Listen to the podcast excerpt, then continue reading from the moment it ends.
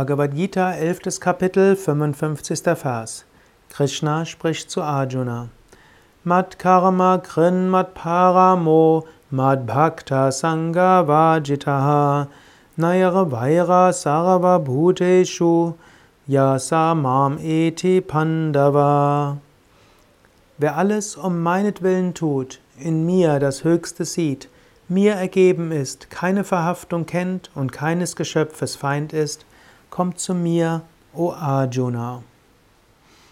Dies ist der letzte Vers des elften Kapitels der Bhagavad Gita. Hier ist die Essenz der Lehren von Krishna bis hierher. Er sagt, wer alles um meinetwillen tut, also Gottes Willen tut, in Gott das Höchste sieht, Gott ergeben ist, keine Verhaftung kennt und keines Geschöpfes Feind ist, der kommt zu Gott. Alles um Gottes Willen tut. Mache nicht eine solche Trennung zwischen weltlichem und spirituellem Leben. Viele Menschen machen das und sagen, ja, das ist mein, Weltle mein Berufsleben, das ist mein Familienleben, dann habe ich auch noch spirituelles Leben. Wenn du das tust, wird meistens der Beruf die meiste Zeit einnehmen, Familienleben die zweitmeiste Zeit. Vielleicht kommen dann noch verschiedene Hobbys und alles Mögliche, was du mit deinen Freunden oder mit deinem Computer und mit was auch immer machst. Und dann zum Schluss kommt vielleicht noch Gott. Vielleicht machst du dann eine Stunde am Tag Praktiken und das wird dir viel vorkommen. Vielleicht wirst du eins, zweimal im Jahr ein Seminar bei Yoga Vidya besuchen. Vielleicht wirst du im Urlaub ein bisschen mehr Zeit damit verbringen. Vielleicht ab und zu mal ein spirituelles Buch lesen.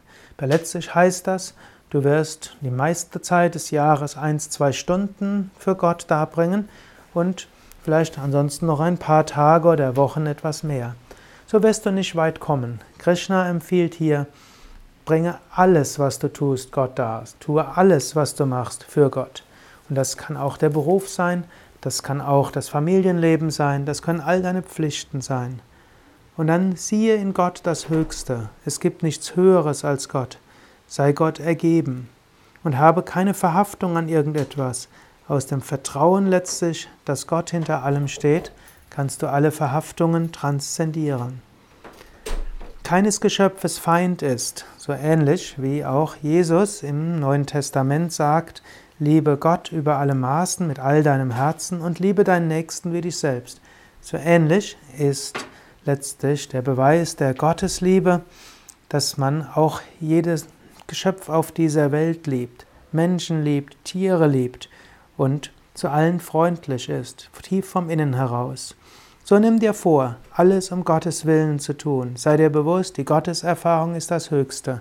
Und sei dir bewusst, Gott manifestiert sich in allen Geschöpfen und entwickle so Liebe zu Gott und Liebe zum Nächsten.